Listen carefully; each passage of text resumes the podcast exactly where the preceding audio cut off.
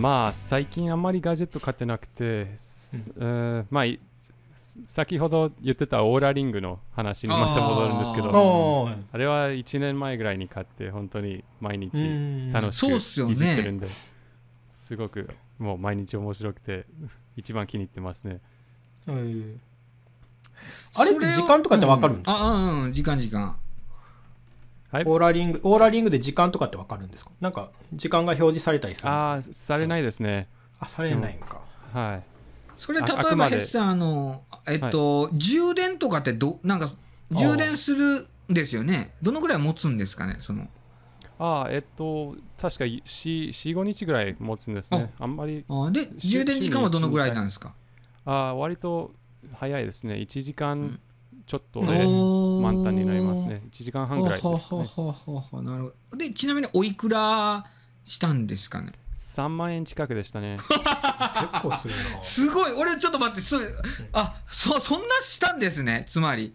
あなんかはい。1万円ぐらいかと思ったら結構想像以上にで でかかったからびっくりあ、うん。3万円か。割とやっぱいい値段だからね。やっぱ使いやすいっていうのもやっぱあるんだな、しかもそうお面白いのはあのこのはい。指輪って海外のやつなんですけど、そのはい。あの対応してる言語が4つしかなくて、えっと、え英語スペイン語、はい。ドイツ語日本語なぜか。おお全部日本の。ヘッサンのは全部網羅してるわけねつまりね。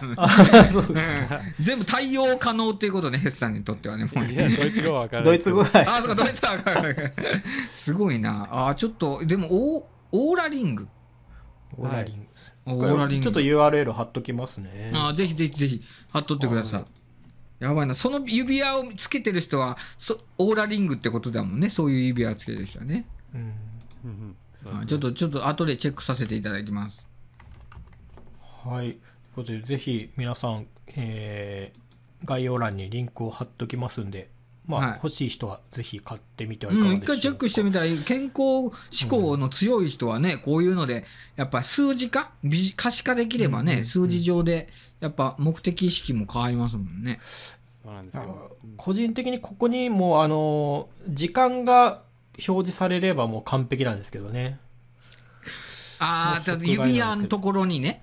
そうそう、指輪でも時計がもう、もうちっちゃくでいいんで、時間が分かれば、それはあの、ヘッサン、その、オーラリングの、その、はいリングは、インジケーターは全くないってことですかね？その外観に。なんか表示されるってことないね？あ、なるほど、なるほど。はい電池切れとかってどうやって分かるんですか？あ、えっと、アアプリから通知が来ますね。あなるほど今夜寝る前に充電してくださいっていう通知がたまに届きます。前前もってくるってことですね？もうその、はい切れた瞬間じゃなくて、そろそろ切れそうですよっていうお知らせがあると。そうですね。あの夜中に切れないように数時間前にああの、まあ、なるほ20%ぐらいになった時点で、うんあの iPhone みたいに知らせてくれまああ、なるほど、なるほど、すげえ。あ充電はたえ USB Type-C ですかね？す。えーはい、タイプ C ですね。こどんこんな感じのこんなちっちゃいやつです。えっと、おーおあ、それにはめ込むって、ああ、なるほど、なるほど。そういう企画なんだ。あ 指輪自体にインターフェースはなくて、で充電器が別にあってそこにポイって置く感じなあだんですから充電の接地面があるってことね、つまりね。はい。はなんか刺すんじゃなくて、接地面があるってことか。うんうんなるほど、なるほど。はい、なるほど、えー、面白い。初めて聞いたもんな、オーラリングって。ぜひ買ってみてくださいはい。で、えー一番最近一番ハマってる趣味ってありますか？うん、趣味ですか。えーっと、はいまあ、やっぱり一番は今、筋トレ、筋トレですけど、あー まあ、それそうですねそれ以外でいくと、あの、まあ、ドラムを叩くこと。ああ、ドラム、ドラム、ドラム。はい、ドラムはちなみにどこでた叩いてるんですか？今、家に自家？宅、あ自宅にあの電子ドラムがあるので。あ、電子ドラム。ああ、そうか。いや、これ、板川さんと話しましたけ？ど、ドラムいいよねって話って。いや板川さんじゃなかったの？ないですねあ、じゃあ別の人だった。だから、あの、一時期ドラム始めようと思ってた時期があって、電子ドラムをこう、いいろいろ探してた時期があったんですよ。おーはい。うん。なんですけど、買ってないですけどね。買ってないんですけど、でその電子ドラムっていうのはどうなんですか？実際にやっぱ使いやすいですか？ヘッドホンかなんかして使うんですよね。どのぐらい音、音っていうのは？うん。あの最初はスピーカーでやってたんですけどそれでスあのピーカクレやっぱりクレーム来ました。あら。ー やっぱり結構響いたってことですねスピーカーだと。そうですね。なのであれからあのこの今つけてるイヤホンでああーなるほどなるほど。どえー、でその音がスピーカーとかヘッドホン以外の以外でですよ。物理的なフィジカルな音っていうのは本当に聞こえないんですか？そうですね全然ああの全然聞こえないはい。うんかなり静かで。あのあ。キックドラムその大きいはいはいあのはい足で叩くところがうん。ちょっとはい。響いたりするんですけど、はい。でもそこはあの、うん。ちょっと工夫して下にマットとか敷いたらあんまりはいはい。響かなくな,、ああ響かなくなるので。なるほどなるほどなるほどなるほど。マンションに住んでる人とかはまあ全然いけると思いますね。いやあなるほど。うん。まあ大丈夫と。音音関係はそれで大丈夫ってことですね。はい自分ももマンションに住んでて大丈夫です。ああそうかいやなんかドラムやってみたいなっていう気はあるんですよね僕もちょっと。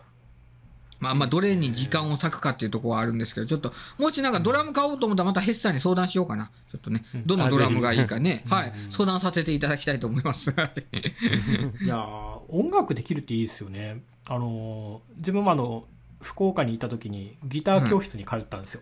おーはい。教室に。お割といろいろやってるね。で、うんはい、でぎ 高いギターを買わされて、でやめやめました。でえー買ったらやろうよそれ。買わされたって。買ったらやろうよそれは。もうギブソンの、えー、おー？ES335 ですか？いきなりすごいの買ったねあのーなんでか BB キングに憧れてですね、うん 渋いとこ来た。ギブソン高いですね。うんギブソン高い。エピフォンとかでいいよ、最初は。ですよね、うんでもあのギブソンさんがあの、僕のクローゼットで眠ってますんでえ、まだあるってこと？それ。ありますありますあります売ろうよ、それ。使わないなら。いやあの子供がやりたいって言い出したらやろうかなって思ってるんでおバンドしましょうよ。ジャムセッションでもいいんで。お、いいですね。あ、でも板川さんだからできないってことねギター持ってなきゃできないって。コードコードはある程度弾けますよえー、はい面白いですね。いや、いいですね。3人でセッションしましょうか。教えてください教えてくださいいいっすね。いやいや、いいっすよ、いいっすよ。俺もその DTM、はいそのミュージシャン目指してた時に自分でやってて、で、うんいろんなね、インディーズバンド、インディーズの事務所とか送ってダメで、で、今年、あのー54万円の MacBook Pro を買ったんですよ。もう、はハイスペックにして。そこにね、 Logic Pro ちゃんと入れたんですよ。なんかこう、お DTM もう一回やってみようかなっていう、ちょっと思ってソフト買ってるんで、ちょっと始めたら、あの、ヘスさんと板川さんにも共有していきますから、じゃ えぜひー楽しみにしてます。あ。はい。DTM ってあ打ち込みのやつですかねあ違うそうそうそうそう打ち込み、はいあのパソコンで自分で作曲するってやつですね、あのうんピアノシンセサイザーを使ったり、まあ、してって感じです。うーん。あいやいやいやそこでちょっと。えー面白いですね。面白いな。うん、うん、音楽楽しいですからねやっぱりね、ですね。はい。えーとカメラとか写真とか動画って興味あります、ヘッさん自分はまあ興味はありますが、あのはい。ち知識とか経験は全然ない方ですね。あのまあ Go GoPro を持っていて、いつか YouTube 動画とか作ってみたいなって思ってるんですけど、結局まあいつも iPhone のカメラで写真を適当に撮って満足します。あーそそれでまあいいですけどね。うんうん。ヘスさんも何でもできるじゃないですか、もうネタてネタとしてはだってうん。もう日本語教室の動画とかできるわけでしょ、うんうんうんああ、そうですね。うん、で普通に外国の方から見た、えー例えば、まあな、長崎とか日本の景色とかを紹介しするチャンネルとかもできますあしなるほど。GoPro うんうん石原さん石原さん多分ヘスさんあまりまだ存じてないと思うんですけど石原さはい。んすごいんですよ、YouTuber で。あひ見てみたいですね。あ、うん、YouTube されてるんですね。そうそうそう。ああの僕ですね。YouTube はいやってます。やってます。ちょっと紹介してなかったですね。すみません。今チャンネル登録石原さん何万人ぐらいですか？今まあ一番多いのが2.9万人のやつですね。あもうすぐおー。3万。人もうすぐ3万人いきますよ。もう2年かかりましたから。えー。どういう動画をアップすするんですか？僕あの iPhone が好きなんで iPhone の最新情報とかレビューとかガジェット系のチャンネルですね。はい。えーいいですね。やってます。はい。でもう一個は石原さんの世界観の方です。そう石原さんの世界観っていうまあ自分の自己満の動画。でもそれでも2200人ぐらいまでは今来てるんで1年で2200人ってまあまあまあ頑張った方じゃないかと思いますえー見てみたいです。うんぜひぜひぜひあのリンクをもらってくだあリンクをねうんうん Zoom かあ Zoom じゃない Notion に貼って共有しましょうかお願いします。ねはいまあ、えーっと、まあ、ということまあ、カメラとかぜひ、なんか GoPro とかですね、撮って回りたいですね、一緒に。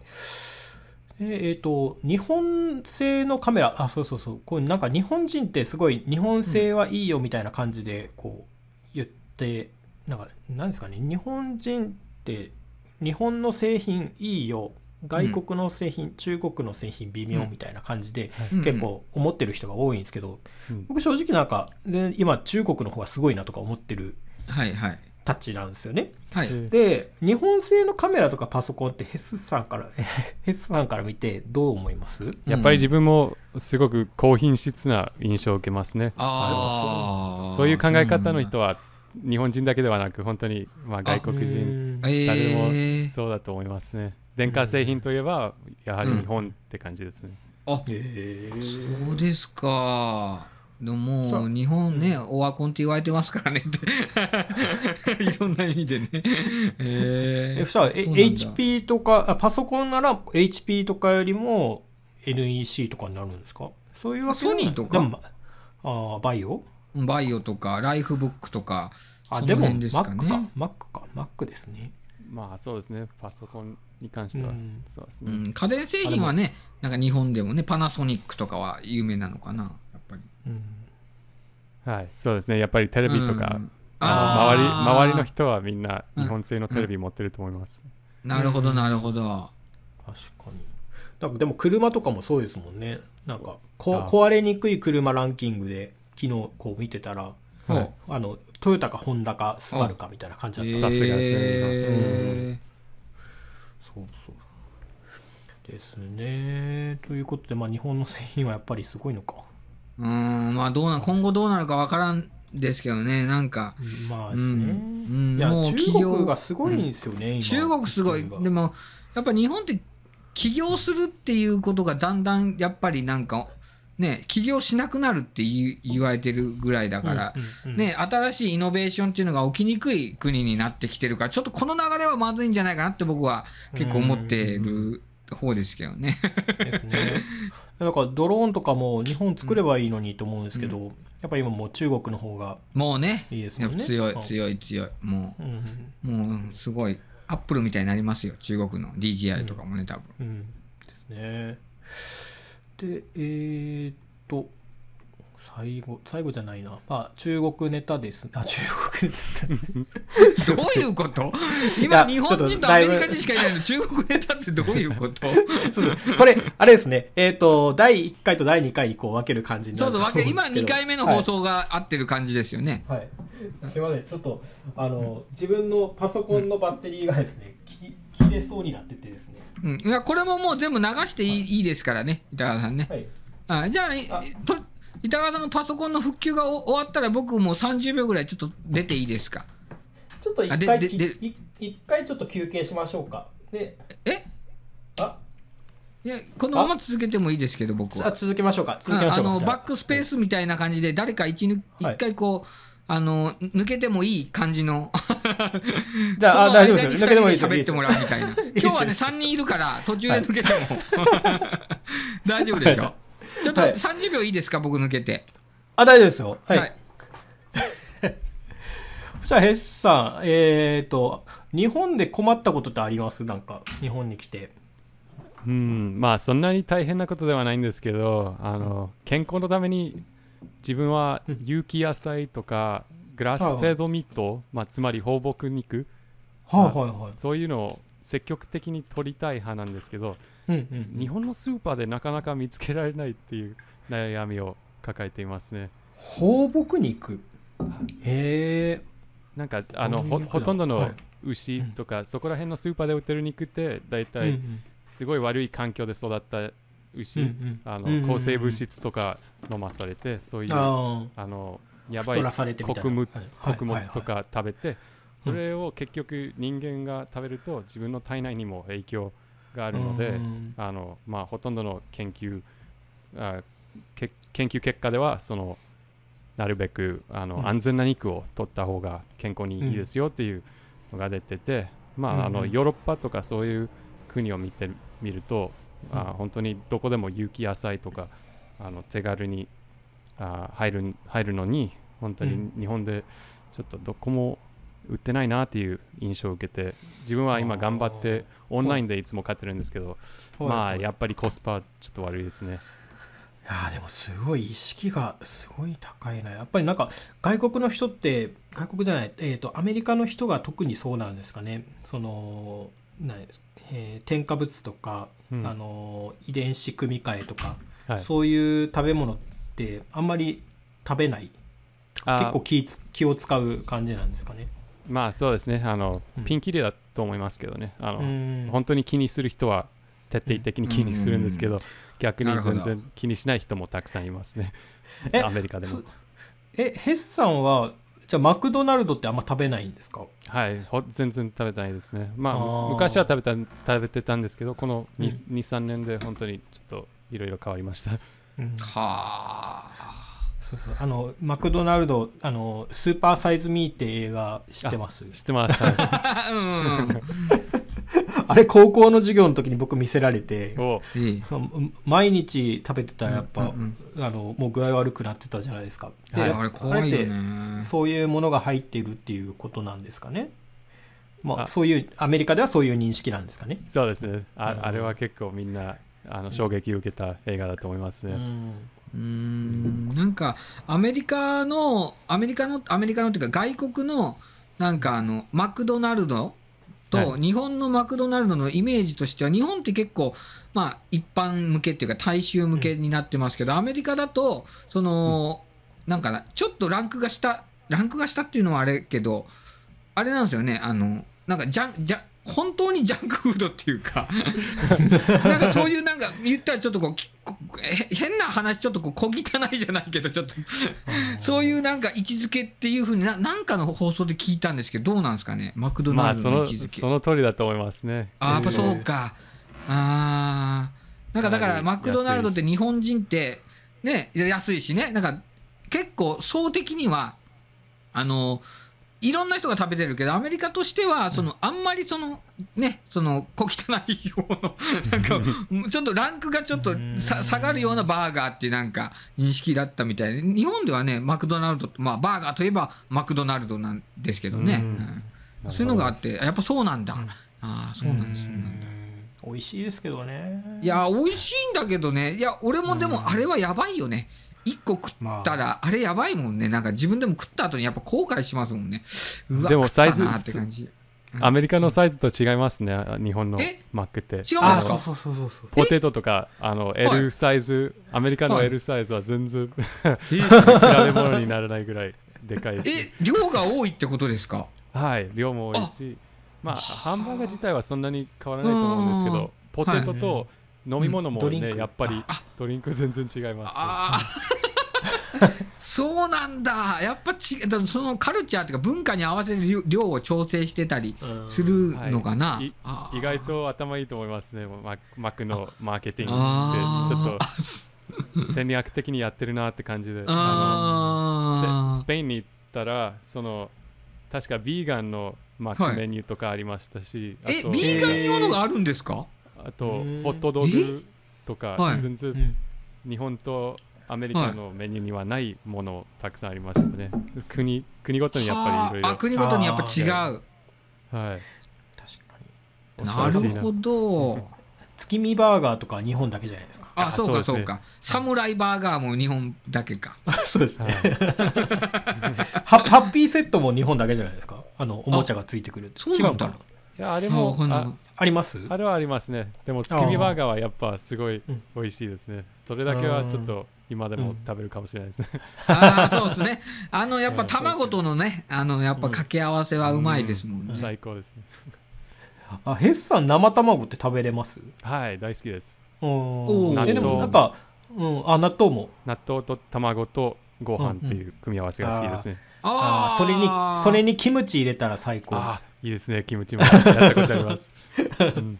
そうそう発酵食品でこうもう全部固めるみたいなう感じん、腸内環境にいいです腸内環境。そうそうそうそうう。ん。そうでしかもヨーグルトとプルーンをデザートで食べるっていう、おお最強です、はい、最強最強。すいません石原さんえ、え、なになにえ、なになになにすんませんね、何がすんません、それ。えどうい。うこといやもう健健康ネタ でいやいやいや俺も健康だとお菓子食ってばっかりいますけど、はい。もう俺も本当、最近やっぱこうフリーランスになって、やっぱ食べ、逆に食べちゃう、ヘッさんみたいにあそうですとか、板川さんみたいにこう、逆なんですよね。俺、フリーランスになってからが、ちょっと、やっぱコントロールできなくなって、やっぱ会社員の時はコントロールしてたのに、フリーランスになったら何でも自由だから、もう、うんうん、昼にもうネットフリックス見ながらお菓子食うとかね、そういうことが可能になっちゃったから、もう。えでもヘスさんそうどういうふうに自分をこうだ抑えつけて抑えてるっていうかなんか決めてます？自分の中であのこれはしないとか。あのうん。なんなんだろう。仕事中ですか、そうそうそう、そう。ですね。まああの働く時間だけ一番決めてておどうどうどうどんな感じですか？自分はだいたい9時半から、まあ、10時ぐらいから始めて、朝のねあの朝の10時ぐらいはいにはい。翻訳しだして、でそおこを、うまあ、2時間ぐらいすごい集中してうん。翻訳ばっかりやってでうんうん12時になったらまた2時間ぐらいゆるくん。食べ,、うんうん。食べたり散歩うしたり、あ、そうかでそうか。散歩行くからね。うんで夕方にまた2時ぐらいからうん。4時半までもう1回集中してし作業するってうん。いううんうん。形でやってて4時半以降は全然仕事やってないですね。あのへー。メメールの返信とかはやるんですけどううん。その翻訳っていう大変な作業はやっぱり、あのうん。まあ、合計で見ると4時間ぐらいしかやってなくて、うんでもそれが一番今自分今おのー。自分に合った方法で、まあ、最初フリーランス始めたばっかりの時はまだあんまりリズムがなくて、あー。あの結構ちょっと働きすぎだったと思いますねあー、やっぱそうか。夜の9時までずっと翻訳ばっかりしててこれはちょっとやばいなと思って逆に今、うん仕事量をやめて減らしたらうん、減らして。前より効率が良くなった気がします、うん。あ板川さん見習わんといけませんね。深夜までやってますからね、板川さん。ーあでもうん最近あのうん。僕石原さんのあの、はいポモドーロタイマーでおお。20分って言ってるじゃないですか、うんうん。あれがすごい今ハマっててですねあ、ちょうどいい。なんかちょうどいいですよね、そう20分あのってね。25分だとうんうん。長いってと、いううん、いや、わかかるわかる。休憩時間が短すぎるんですよ、でうんうんうん。しかもこう最初始めるときにうん。25分やるかっていうよりも、うん。まあ、20分やってみるかの方がなんか気持ち的に楽なんですよなんかね、ハードルがちょっとやっぱ違いますよね、25分と20分。そうですで20分して、まあ、10分休んでっていうのをもうずっと繰り返しでやって、うん、いいですねいいですね、はい、それをやってから結構後回ししないようになってて、うん、ああ、石原さんの本当はい石原さんのおかげでだいぶ、うん、いやいやいやいやいやいやいや 俺もあれはもうずっと、ま、毎日使ってますから。うん、はい、僕もヘッサンと同じかちょっとでもヘッサンよりは作業量は多いかもしれない多分5時間か6時間は絶対1日で仕事を仕事っていうかそ、ね、自分のコンテンツ作りですけど。やる感じですもんね。うん。でもやっぱルーティン化してるってことですね。ヘッサンはね、もうある程度朝作業これして、昼散歩行ってっていうのがね。うん。はい、やっぱり休憩って大事ですね。うん、やっぱ大事ですね。いや、ほんまやわ。それ。く 9, 時からやるって言ってもう絶対9時にできてます？なんかうわもう今日だるいなみたいな感じの時じゃないですか？今のところはないですけど、まあ、よ予定が入ってたりあとああのあー、そうかそうか。最近赤ちゃんが実は昨日生まれたんですけど。おおおおだからおめでとうございます。昨日今日すいませんね。なんかね板川さん、今あのあいや本当本当ね本当本当すいません。なんか大変な時期にというかはい、うんうんうん。すいませんあすいません。あの面会はどうせできないんで今一人で自宅にいてあのあ妻は金曜日ぐらいまで病院にいるんであ今週のね。うん。そうですね。あのまあ独身生活の最後って感じでこれから 赤ちゃんが家に来てうんうんうん仕事はどう仕事にどういう影響があるのかちょっと正い直やーそうビビってるんですよ。結構ありますようん。決算。結構ありますよって脅してるみたいやけど。うん。結構やっぱ子供がいるとね割とねちっちゃい赤ちゃんがいると割と自分の作業ペースがはねちょっと変わる可能性やっぱありますよね。板川さんもねあのん。5人だったかな板川さんと。何人だあー僕10人ですね。10人でしょ？相当ででもあれやっぱ子供と赤ちゃんって違いますよね板川さんね。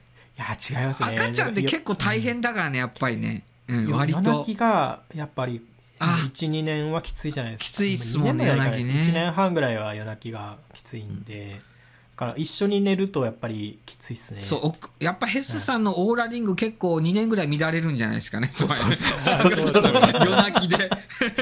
夜泣きで乱れるんじゃないかなと思います見られるよ。覚悟の上で。うん。あそうですね。まあこれは幸せなことというかね、す素晴らしいことでありますからね。うん一時的ですそう。そうそうそうそうそうそう。うん。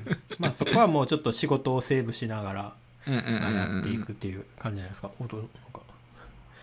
ということで、はい。えーっとちなみにえなんで長崎に来たんですか？な本当ですね。なんで長崎にね選んだのか。うん。うんあー長崎は自分から選んだわけではなくてあおおおおまあ、昔から日本に住みたいと考えていたんで、はい。えー大学大学卒業して、えーとは国際交流の仕事についてはあはあはあ、なるほど。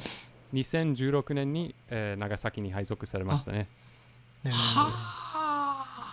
なのでうん。最初は、うんまあ、あの東京とか大きなは町い。しか知らないまま日本にあ行ってたんですけど、うん。その時はあー東京がいいなと思ってて あ。あそうですよね。長崎うん。長崎に行けって言われて、うん。うん長崎うん。どういうところだろう、なんか、なんか本当にげ原爆のイメージしかなかったんですよあーそうか。そうかそうか。でも。まあ、来たらめっちゃめっちゃいいじゃんと思って、あのあー。すごい気に入って、その後、うんうん。東京に引っ越したら、やっぱりはい。長崎がいいなと思って、ええ一回。で戻ってこられた。えはい、戻り戻りましたあね。そういうことか。だから長崎に最初に来てで途中でまあ東京行ったんだけどフリーランスにまあなるきっかけっていうか、なまあどこでも場所がいいってことになって長崎を選んだってことですか、はい、そのー通りです。うんそうそうなんだ。すごいな。お奥さんが長崎の人とかそういうわけじゃないんですね。あ。あでもそれもありますね。あの長崎で出会えて一緒にうん。東京に、えー連れてってで向こうで結婚して、あうん。でフリーランスになった時点でうんあの長崎に戻ろうかみたいになってでうん。妻もやっぱり、まあ、こっちの方があの、うん。まあ、実家だし、うん。あ2人でそうですね長崎がいいなって決めて帰ってきましたね。うん。なるほど。特に子供が生まれたら絶対実家の方実家に近い方がいいですよね。そうですね。今になってうん。全然、うん。あの東京の生活を想像できないですね。うん。あそうか。なるほどなるほど。そう東京大っすよね。変だし、うん。はい、ちょうどコロナ始まったところ時にあーのそうかそうか。東京から逃げました。なるほどなるほど。へえちなみに日本語ってどうやって勉強を始めたんですか？日本語は13歳の時にあの、うん最初は独学でいろんな本を買ったり、うん。えーネットでアニメを日本語で見たりあとは、まあ、オンラインで日本人の友達を作ったりしましたね。うんうん。まあ、とにかくに毎あ日日本語を聞いたり読んだりすることを心がけました。であの大学生になったら日本語の授業に少し通ったり、うんうんえーその時日本人の留学生も行ったんで、まああなるほどなるほど。な仲良くなってちょっとういろいろん実践しました。へえだからですよ石原さん。あの、はい。僕たちあの遊戯王とか日本のアニメをあ英語で見ないといけないんですよ。え？多分。どういうこと？あ。あ英語を勉強するためにってこと？そうそうそう。だからあワンピースとかも日本語で見るんじゃなくて、うんうん。あの英語のワンピースを見るべきなんですよ多分。あそうですね。ああなるほどね、うん。いでもなんかニュアンスって変わるかなやっぱりでも。若干変わるとは思うんですけど。なんかあの板川さんの話とかちょっと覚えてないんだけどうん。あのアメリカの映画とか見る見てると海外の映画見てると字幕とそのえっと喋ってることっていうのがうん。なんかニュアンスが全然違うけど日本語の翻訳としてあ吹き替えとしてそうなってるっていう部分があるんでなんか味？日本版みたいな吹き替えとか字幕もやっぱ書き換えられてると思うんで伝わり方で結構なんかアメリカンジョークを言う時に日本のジョークが入る時とかああるじゃないですすね。ねなんかねうんありますよね。だからあそこ結構俺気にしちゃってこれ本当アメリカではなんて言ってんだろうなとかどういう意味なんだろうなってなんか伝わり方がこう結構英語と日本語じゃ違うような感じは違うでしょうね。だからねやっぱりね「うんうん。ワンピースでもなんか日本語で捉えてる「ワンピースと英語で捉えるワン「ワンピースってやっぱ違うでしょうからね違いますね。なんかね。やっぱりアメリカでこう有名なアニメって何がありますか？アメリカで有名ね何ですかねヘスさん。何ですか？アメリカで有名。こ子供子供向けのなんかスポンジボブスポンジボム？あああそうですね。か。スポンジボブ一番スポンジボブね？自分もうん。昔から見てきて、えー。今うちの子もスポンジボブ見ますもんねやっぱりね。録画して。うん。そしたらああれもうん日本語版のやつじゃなくて、そうですよ絶対。絶対副音声で外国のやつを聞いた方がいいですよね。ああで多分だってスポンジボブが受けてるのはだだから日本語吹き替えになってるからうん。ね映像は面白いのはもうほら分かるんだけどどういう内容にするかっていうのって英語とやっぱ日本語出てね 違うだろうからうん。日本版としてアレンジしてんですよね多分ねスポンジボブもねうん。なんかうまいことね。うんそうですね、うんうん。あでもスポンジボブちょっと見え見てみよう、あとあれですか？シンプソンズとかどうです？さん。シンプソンズ。あそうですね。それも言おうと思いました、あー一番シンプソンズ。長く続いてるんで、そうなん長く続いてるんですか？やっぱり。はい確か1989年ぐらいからずっともう今も新しい話出てますね。ああじゃあアンパンマンみたいな感じかな、日本の。ああなるほど。あーね。あーえー、すごいな。他になんか代表するアニメってあります？うん。やっぱりなんだろう自分が見てるのはあの、はい。ファミリーガイっていうちょっと大人向けの面白いやえつまあファミリーガガイイ以外はい。あれをあれもまあシンプソンズみたいな感じであのお日本語版はないんですけど。ええ。はい。あのファミかなりリーガイあれあれも面白いですね。ええ初めて見た。初めて僕見まあ聞きました。ファミリーガイはい。え日本で合あでもなんかってます？それ。絵的にシンプソンズみたいですね。なんえかそうなんですか？同あネットフリックスであるんだ。あうん。あーこれなんか Netflix で見たことある。あへえこれそうなんだ。そうですね、アメリカ人は結構うん見てる人多いですね、あそうなんすへねー。なるほどなるほど。ファミリー以外ちょっと最近アニメにハマってるんで僕ちょっと Netflix。ちょっと見てみよう。ぜひ見てみてください。あでも多分ここら辺の映像そのアニメを見ながら英語学習すれば多分日常会話は全然いける感じですか？うん、やっぱりそうだと思いますね。うん。まあ、あのあのな何かを聞いてそれを自分で真似するっていうのが一うん。番うん。手っ取り早いかと思います。うん。多分いきなり海外ドラマとかなるとうん。結構難しい英語、英単語が使われたりするんで、うんうんそれも多分子供向けのやつとか見た方がいい気がするんですよね。そうですね。それはありますね。うんうん。まあ、分かりやすいっていう意味ではね。そうそううんうんうんうん。そうですだからアンパンマンとかも多分それだと外国の人を見たらいいんでしょうね。はい。日本語勉強するのに。ああそうですね。ですね。で、国際的なネタをこう話してて、うんまあ、はい。ちょっと最後に、日本人のここが理解できないとかってありますか、これ奥さんとの間のことでもいいですよね。奥さん日本 の人の方とちょっとここ奥さんちょっとどうなのっていうところがうん、あのまあうん、うん、理解できないところで、まあ少し重い話になっちゃうんですけど、おおいいですよ。あほとんどの日本人はちょっと働きすぎだと思いますね。正ああやっ直。ぱそうか。なんかああそう板川さんね。板川さん。会社員だった頃が一番衝撃受けて、あのみんあなうん休み全然取らないし休暇取らないしもう残業ばっかりしててでその割には給料はい。がものすごく低くて、そう。うん、低いですもんね。ね。うん。えやっぱりじゃあ働きすぎってやっぱり8時間労働がそもそも働きすぎっていうことなんですかね？まあ8時間は海外でも普通ですけどあ普の通でも8時間本当にあのきやってる日本人ってなんか少ない気がしててほとんど周りの人はみんな結局それ以上あの土日あ出勤とかあそうかそうかそうか夜中のそう。10時まで会社に行ったり 全然8時間じゃねえじゃんって感じで切れてましたね会社員の頃。やっぱり働きすぎなんですよね。なんか、何なんですかね。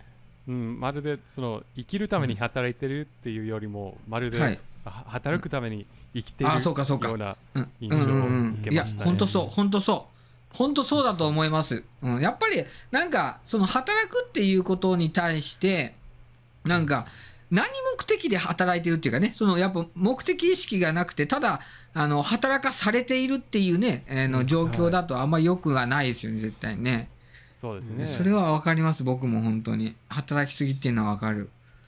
やっぱそういう感じなんだね。うんううんん。家族とか楽しい思い出を優先してほしいなって個人的に思います。うんいやいや、いい、いい感じで、えっと、ハッピーエンディングになりそうですね。そうですね。家族との優先順位ね。いや、本当もうまさにそうですよ。本当うーんちょっと自分見習いたいと思います 本そこに持っていこうと俺はしたんで、そうね。じゃあ、板川さんも、だから自由にやってていいんだけど、多分板川さん結構仕事好きな方なのかな、多分ね。でもね。当まあ嫌いではないんですうん、ね、嫌いなんんだよね。ううん。ん、なんかぼーってしてる時間もちょっと嫌なんで。それ俺もフリーランスになって感じ感じるんだけどね、うん。やっぱこう何にもしないとお金にならないからもったいないっていうね、うん、そうそうありますあります。多少はありますあります。でまあ、か家族とどっか行こうってなってもちょっと今このご時世今はなんで。いけないですからね、うん。今はね。ね。さすがに今はちょっとね、うん。うん、特にちょっと先週自分の娘がコロナの陽性になってしまって。あ調子はどうです？本当。あもう全然もう大丈夫？コロコロナにかかったら元気になるのかっていうぐらいもう元気ですね、え。ー学校休めてるから元気じゃないのつまりね。まあ、それもあるとは思うんですけど。で あの今週からもう復活したんですけど社会復帰してるんですけど。うん。なんていうんですかね。もう全然元気でしたねうちあはーまあよかよかったっていうか、まあ、うんまあ症状が出なくてよかったなう。んほっとしましたね、はい。うはい。んただやっぱりこう周りが隔離されます。し、ま、周りの人たちううちの家族全員が隔離されますしで、えー最近会った親戚とかもみんなこう、しあ。お知らせしてであーそうかそうか PCR 検査そうか。そうかを受けてくださいみたいな感じで接点があった人ってことですよねつまりね。なるほど、ね、だからその人たちに迷惑かかるのがすごい面倒なんですよね。大変ですね。ううん大変それはてか日本自体がその何ですかね結構そこら辺が厳しいじゃないですか。決まりが、はい。マスクもマスクもちゃんとつけましょうみたいな。感じなんか、うんうん結構アアメリカのニュースとか見てたらはなんかマスクつけたいない人結構いるなって思いながら見てはい、ますけど、そうですね。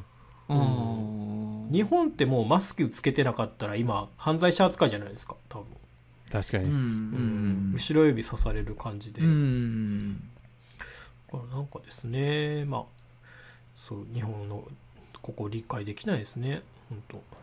うん。まあね。ちょっとは、歯切れが悪い。社会派的な終わり方。あの、はい。社会派で終わりそうな感じ いやでもやっぱりねあの、はい。うんあのヘスさんが言うようにやっぱりうん。家族とかさやっぱり働くことが人生じゃないからねやっぱりね。うんやっぱそれ以外の大切な部分にやっぱ自分の時間もう限られた時間を使っていくのはめちゃめちゃ僕ももう大賛成でございますからもうそれは、はい、推し進めていきましょう。フリーランス人口を増やしてねそれこそ。はい、という感じでいい感じで石原さんに締めていただきました、ありがとうございます。はい。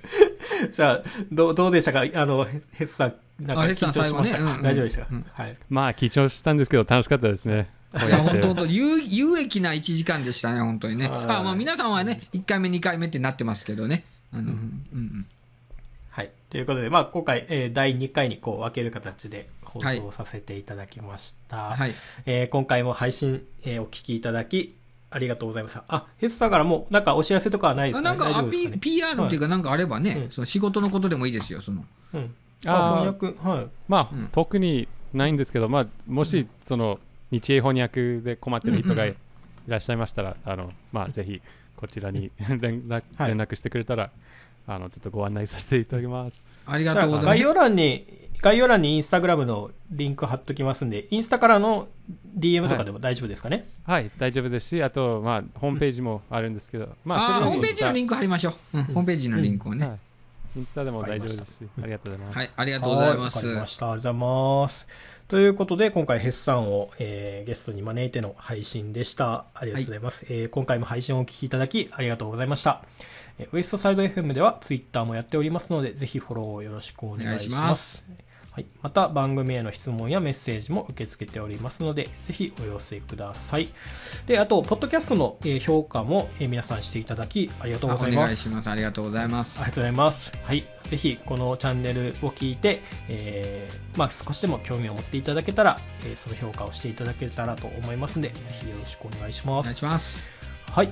では、また次週お会いしましょう。さよならありがとうご。ざいましたさよなら